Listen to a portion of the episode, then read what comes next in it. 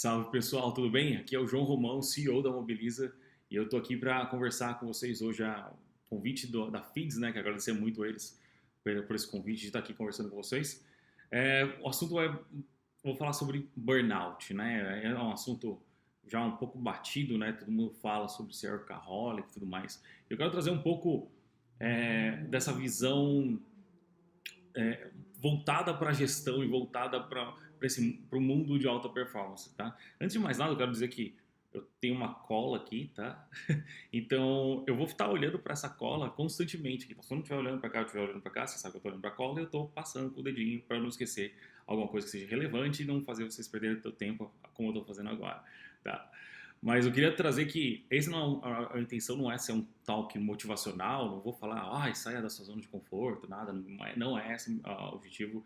Eu não quero falar nada sobre medicinal e terapêutico, eu vou trazer é, situações muito claras que acontecem na sua realidade, principalmente com, com o que aconteceu com a pandemia, né? E essa nova camada de, de bagunça que veio para nossa vida que a gente não estava preparado para o que pode ocasionar. E, eu não quero aqui também te dar regras de como viver, né? Eu vou te dar algumas experiências aí, é, mais para ampliar repertório, mais para mostrar que outras coisas podem acontecer, né? E aí você se encaixa, ver se funciona, tá? Não, não, não tem essa intenção, não, eu não quero... É, é bem despretensioso nesse ponto, né? Vou passar aqui a minha colinha. É, então a gente vai falar basicamente sobre é, esgotamento e, e sal, saúde no trabalho, né? E a primeira coisa que, que, a gente tem que entender é que trabalho ele é uma, uma forma de reconhecimento social, né? É uma forma de a gente conseguir apoio financeiro, realizar sonhos e, e, e de também satisfação por executar alguma coisa, né? Naturalmente, nós gostamos de performar bem, né? Ninguém cozinha para amigos querendo que a comida fique ruim, né? A não ser que esteja fazendo uma brincadeira. Mas normalmente quer que a comida fique, fique boa e que todo mundo tenha um momento agradável, né? A gente quer naturalmente performar bem, mesmo que às vezes a gente não, não consegue. E trabalho é uma, uma fonte disso e às vezes ele se torna ele cria uma, um vínculo tão grande e, e torna quase uma, um reflexo de personalidade que a gente começa a usar o termo workaholic, né? Viciado em trabalho.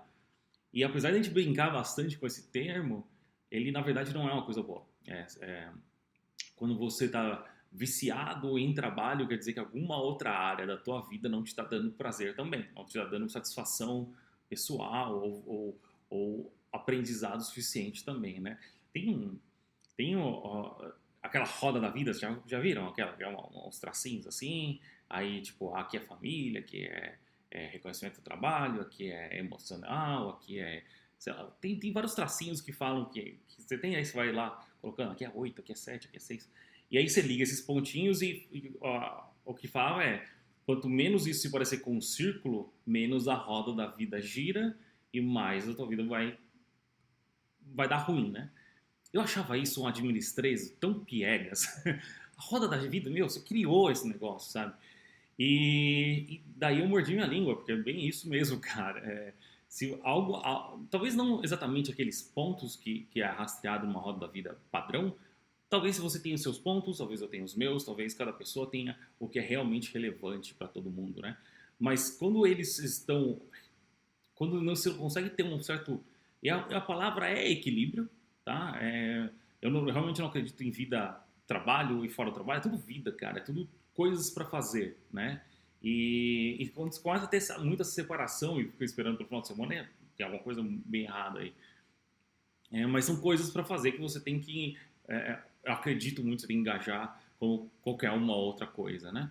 E, mas quando isso começa a, a, a, a ser prejudicado e a frente de trabalho começa a ser uma grande fonte de satisfação que você tem, então aumenta muito o teu risco. Não estou dizendo que é determinístico, né? Não é porque você está trabalhando muito é que você vai ter um burnout ou vai ser um, um problemão.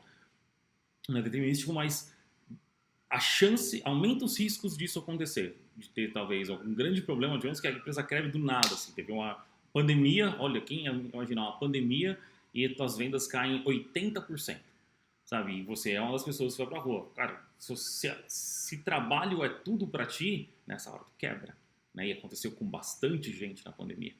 Então, quando isso está realmente muito desequilibrado, é, isso tende a ser um, um, problema e pode estar tá desequilibrado para outra coisa. Por exemplo, você pode ser uma pessoa totalmente família e aí, de repente, sei lá, não tem mais família, né? Teve um divórcio, não sei.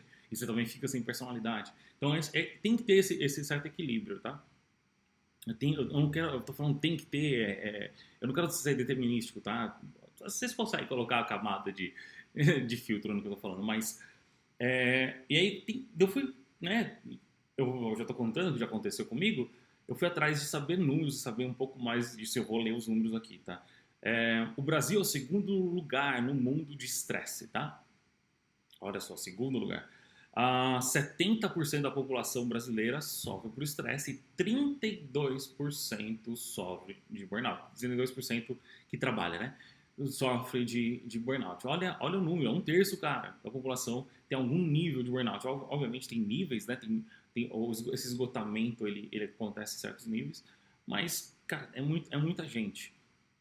E, e o que, que é, né, então, o burnout? Né? Ele é um, é um distúrbio que te traz uma exaustão extrema, né, muito estresse e o esgotamento físico e emocional. Então, você, criando uma metáfora aqui, é como se você tivesse uma barrinha de, de resistência emocional e que ela vai desgastando e você não consegue recarregar ela a tempo de, de você ter outro desgaste, né?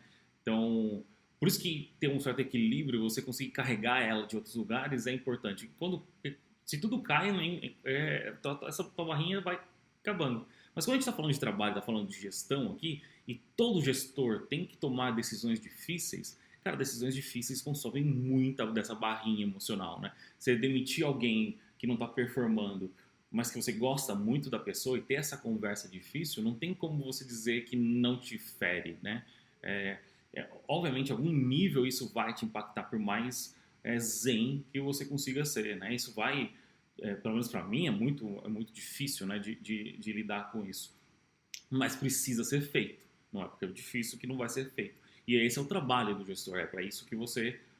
É isso que você comprou com esse cargo, né? Então, esse nível de decisão e esse nível de, de, de problema, ele vai gastando a sua barrinha. E se você não tem alguma forma de regenerar essa barrinha, e essas formas elas mudam com o tempo, porque a gente vai amadurecendo, o mundo muda, e às vezes, e comigo aconteceu isso, né? Eu, eu, eu, regenerava fazendo certas atividades e essas certas atividades não começaram a não regenerar mais, né? E aí eu tive que ir atrás de outras coisas para conseguir encontrar esse, esse reequilíbrio emocional. Já dei um spoiler da frente, mas tudo bem. Ah, e aí o que causa, né? Então, como eu falei, esse, esse, desgaste emocional é o que causa o burnout. É muito excesso de trabalho também, né? E a tua relação com o trabalho. Mais uma vez, a relação de trabalho não necessariamente é, você, fazer alguma coisa que você não gosta, né? Não estou falando que, ah, vai lá, faz o que tu ama, teu propósito, não é isso. É, mas você tem uma relação de dor, né, com o trabalho. Você tem que fazer alguma coisa, encarar ela, tipo, ai meu Deus, eu tenho que fazer isso, tem que seja pagar uma conta, né? Tava no One One hoje com, com o meu head de finanças e a gente falou, cara, às, às vezes você trava lá de resolver um problema durante cinco meses e isso vai consumindo a tua memória RAM aqui e vai consumir. E às vezes é só você sentar por meia hora, você resolve o negócio e, sabe? E tirou essa gestão emocional que fica dentro de ti, né?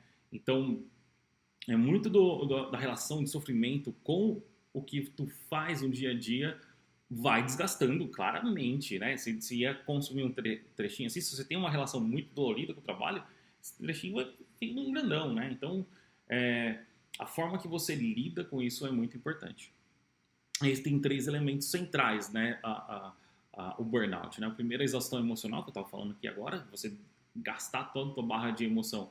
E como toda decisão pesada de um gestor consome essa barra de gestão, e se você não, não tem, acabou, né? E você começa a tomar decisões ruins, né? É, isso é, é, é já é comprovado cientificamente que quem está é, é tá exausto e trabalha muito, só você lembrar das vezes que você estava, sei lá, 9 horas da noite, ou 10 horas da noite, ou muito cansado com qualquer outra coisa, mesmo que não fosse trabalho.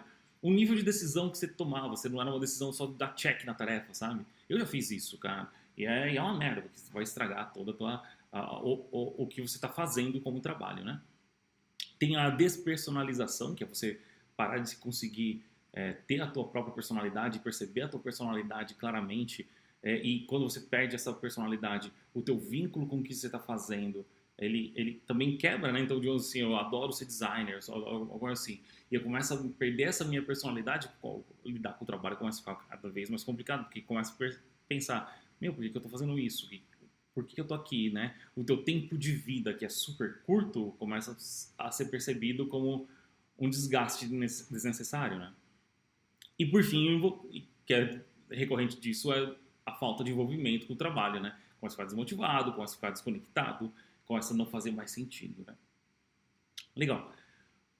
Tem vários estágios do burnout, tá? Eu vou, eu vou ler aqui rapidinho, só para vocês terem uma ideia, tá? Mas é, eu não quero que isso seja, é, fique muito chatão, mas, cara, ó, necessidade de aprovação, trabalhar demais, deixar cuidados pessoais de lado, transferir conflitos, ah, isso é comigo, é com ele, a revisão de valores, né? Talvez valores pessoais, negar problemas e julgar, fazer muito julgamento, distanciar-se, mudanças comportamentais drásticas. Eu sempre fui uma pessoa com muita energia, né? E, e, normalmente de muito bom humor. E, cara, nessa época ali que eu tive, foi, eu, eu era sempre para baixo, cara. A perda de personalidade, que a gente falou agora há pouco, um vazio interior, né? Então, falta desse propósito, falta de fazer. Não é nem um propósito, não quero transformar isso em algo transcendental, mas é, é, é você vê que o teu tempo não faz sentido de ser gasto daquela forma, sabe? E aí, quase na depressão e, por fim, síndrome de, de burnout, né? Uh, e os sintomas que você consegue perceber é aumento de raiva, frustração, suspeita e paranoia dos colegas. Então você começa a ficar, ah, eu tô trabalhando, ele não tá, sabe? Tipo, cara, desencana, confia, solta pro mundo, né? É, rigidez e inflexibilidade, né? Que você determina a linha, uma expectativa e nunca mais consegue soltar daquela expectativa, mesmo que a situação do mundo, ou meu Deus, surge uma pandemia, mude aquela tua expectativa, né? Você conseguir se adaptar com isso. E semelhança com os sintomas depressivos, né? Esse de alinhar a expectativa é interessante porque teve bastante gente que conversava que eles tinham muitos planos para 2020 que totalmente deixaram de existir. Teve muita gente que conseguiu falar, ah, bom, essa é a realidade, eu vou me adaptar. Mas tem gente que não aceitava que o mundo tinha mudado. E isso corroía essas pessoas, né?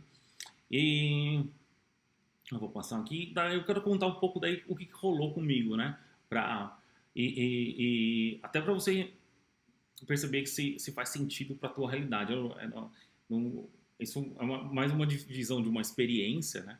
E aí, basicamente, foi que é, um dia, né, eu já estava num processo difícil de lidar com a, na empresa, né, como CEO. É, eu estava muito tempo é, com a empresa não crescendo, né, e, e, apagando fogo de tudo quanto é canto, e de repente a empresa saltou de 18 para 42 pessoas, né? E, e, eu, e o teu papel ele muda drasticamente nisso, né? Então antes eu, eu fazia quase que contato diário com todo mundo da empresa, de repente eu tive que construir uma cadeia de líderes, né, para cuidar disso. E, e eu estava muitos anos nesse papel eu não conseguia me adaptar na, na velocidade e, e, que a empresa precisava. Então, meu nível de competência para o cargo que eu estava e para as coisas que eu precisava fazer, até minha mentalidade não estava certa. E aí eu comecei a falhar constantemente. Era uma sensação de incompetência violenta. E aí eu pegava atividades que eu não tinha competência para executar, falhava. Então começou a ser uma bola de neve aí, torrando a minha barra é, de, é, emocional, né? E aconteceu que um dia, em julho de 2019, eu simplesmente acordei, terça-feira de. Não lembro que dia que era, acho que era 7, não sei. E aí eu acordei chorando sem nenhuma razão específica e sem vontade alguma de ir para o escritório, que não acontecia. E eu liguei para os meus e falei, cara, tô ruim, ah, não vou fazer nada hoje, tô, tô mal, cara, não, não sei o que está acontecendo. E eu não sabia realmente o que estava acontecendo comigo, né? E aí, o que aconteceu foi que eu tirei aquele dia, né? Cancelei todos os meus compromissos, falhei em várias coisas profissionais, mas aquele dia eu consegui ir treinar, naquele dia eu consegui ir no supermercado, comprar minhas coisinhas, fazer meu almoço, consegui cuidar de mim. E no final do dia eu senti, eu senti que o dia foi uma vitória, sabe? E aí eu percebi, putz, tem alguma coisa errada que não está equilibrado, minha roda da vida não está girando. E aí eu falei com meus com os líderes da empresa, com, com os meus sócios, falei, cara, preciso de férias, né? Fazer um tempinho já eu não tirava férias. Galera, tive que pausar a gravação, começou uma reunião no meio do nada, vamos continuar a história daqui, né? Então eu tirei férias, voltei, né, logo depois, E, e foi muito bom de conseguir entender porque quando eu voltei para a operação, eu senti exatamente o que estava me ferindo, né, no dia a dia da operação, como eu estava encarando as situações, né, muito vinha da minha, do meu próprio problema de encarar algumas situações. Eu já estava daí nesse período que eu tirei férias, eu recarreguei, né, a minha barra emocional. Mas é importante te falar que eu só fui ficar bom mesmo é, por volta de maio do ano seguinte, né, maio do ano passado, no meio da pandemia que eu fui ficar bom eu demorei uma cara para conseguir recuperar e voltar a ter uma energia, voltar a ficar bem, né? Teve acompanhamento médico, né? Até mesmo para eu entender o que estava acontecendo comigo em questão de hormônio, em questão de, de saúde mesmo, né? E, e aí eu queria trazer para vocês que coisas que eu voltei a ter no meu ritmo, no meu ritmo da minha vida, que eu vi que faz sentido pra caramba da gente é, é, ter, né? Que é, cara, eu voltei a treinar, não, é, não foi super disciplinado todos os dias, mas todas as semanas que eu vou, todos os dias, é sensacional. A minha energia física volta a ficar é, muito mais é, forte e isso me facilita de ter um impacto grande no dia a dia de trabalho. Eu voltei a meditar também, também não todos os dias, mas sempre que eu consigo, isso está como parte da minha manhã Sempre que eu consigo ter um espaço, eu coloco na meditação, mas eu não me cobro de ser ultra disciplinado nisso, tá? Mas contanto que eu tenho uma constância e consigo fazer de três a quatro vezes por semana, eu, eu dou como check na minha semana, tá? Eu voltei a controlar bastante a minha alimentação. Eu, eu gente, eu adoro Coca-Cola. Eu aceito, eu adoro. Eu, eu gosto muito de torta, eu gosto de doce, eu sou uma formiga. Eu gosto de comer bem, eu gosto. Mas eu não tenho problema também de comer o meu franguinho todo dia, sabe? E eu entendi que, tipo, cara, quando eu, eu, ataco doce, ataco, é, tipo, pães, eu adoro pão, é, meus próximos dias eles tendem a ser mais lentos, eu tenho, eu, eu tenho a tendência de ficar um pouco mais de mau humor, e quando eu tiro, a minha energia física aumenta pra caramba. Isso bate também, que eu tô quase com 40. Eu sei que isso bate quando eu tinha 20 e poucos, isso não, quase não fazia efeito, né? E eu, eu, respeito que é o momento do, do meu corpo, e cara, isso tem melhorado também meu dia a dia. E e, eu, e, tem, e tem duas coisas que, que eu acho que cons... eu quero ajudar vocês, é, só dando um repertório do que, de como que eu estou adaptando, é, ver se faz sentido na realidade de vocês, tá? Mas eu comecei a ser, assumir 100% de honestidade é, é, como parte da minha vida, e 100% de honestidade não significa que eu não era honesto antes, mas eu não deixava claro é, exatamente o que eu estava sentindo. Por exemplo, aqui nesse call, é, nesse, não é nem call, né, nesse vídeo, eu falei, estou com um, uma, uma, uma, cola e eu tive que cortar o vídeo no meio. Eu falei para vocês, tive que cortar o vídeo no meio, sabe? É, é o que eu, eu, não vou ficar gerenciando esse negócio dentro de mim. Tá aqui, essa é a realidade. Tá? Não estou te tentando te enganar, essa é a verdade. E eu e lido com o que vier depois, porque você sendo 100% honesto, trazendo as emoções, invariavelmente pode vir coisas contra e tá tudo bem. Você, você, eu prefiro escolher esse nível de problema do que o problema de eu não, não trazer isso para a mesa. E qualquer decisão que você tomar, isso está claro, vai vir algum nível de problema. Você tem que escolher qual o problema. E essa escolha me fez me sentir muito mais leve e livre para é, é, é, não ter que gerenciar essa, esse nível de emoção aqui dentro, entende? E a segunda coisa foi eu encarar situações, como eu falei mais cedo, né? Que é, é tudo coisa para ser feita. Então eu não vou ficar sofrendo se tem que, alguma coisa tem que ser feita. Eu não vou tentar postergar alguma coisa que tem que ser feita porque é chata. Tem que ser feita, é tudo tempo de vida, né? Tudo tempo aqui na Terra. Então eu simplesmente encaro as coisas e faço coisas, né? Então, se tem que pintar a parede, eu vou lá e pinto a parede. Tem que sair da parede, fazer um call, eu paro de pintar a parede, vou fazer um call. Então, tipo, as coisas têm que ser feitas, eu simplesmente faço as coisas. E obviamente isso demanda que você dê uma limpada de sujeira de tempo que você perde na tua vida, de coisas que não te agregam, que você consegue perceber que é uma baita fuga, é, mas me facilitou bastante o meu dia a dia, né? É, e cara, é, para fechar aqui e não ficar um, toque gigante, a, a pandemia trouxe pra gente um monte de coisas quebraram no nosso dia a dia, né? planos quebraram, é, nosso dia a dia mudou pra caramba e eu simplesmente comecei a encarar isso como, como vida. Faz parte da vida, faz parte do que é, faz parte do dia a dia. E, e eu tava sofrendo bastante antes com as coisas externas e, e, bom, isso é clichê pra caramba, mas é muito real, gente. A gente não consegue controlar muito os eventos externos, né? Então eu comecei a aceitar eles mais e, e lidar com as consequências dele a partir do momento que eles ocorrem, né? Então fica aqui, é, esse toque eu acho que eu devo ter passado dos 15 minutos, né? Eu vou editar agora ali rapidinho e deve ter passado um pouco, mas espero que te ajude a, a tentar entender que isso pode ser um pouco mais leve, né? E, porque a nossa vida de gestor, toda a vida de gestor, é uma vida de decisões difíceis, ela consome muita energia emocional, por mais racional e baseada em números que a gente consiga ser, ela consome e espero ter te ajudado, tá? Um beijo e um ótimo ano pra gente!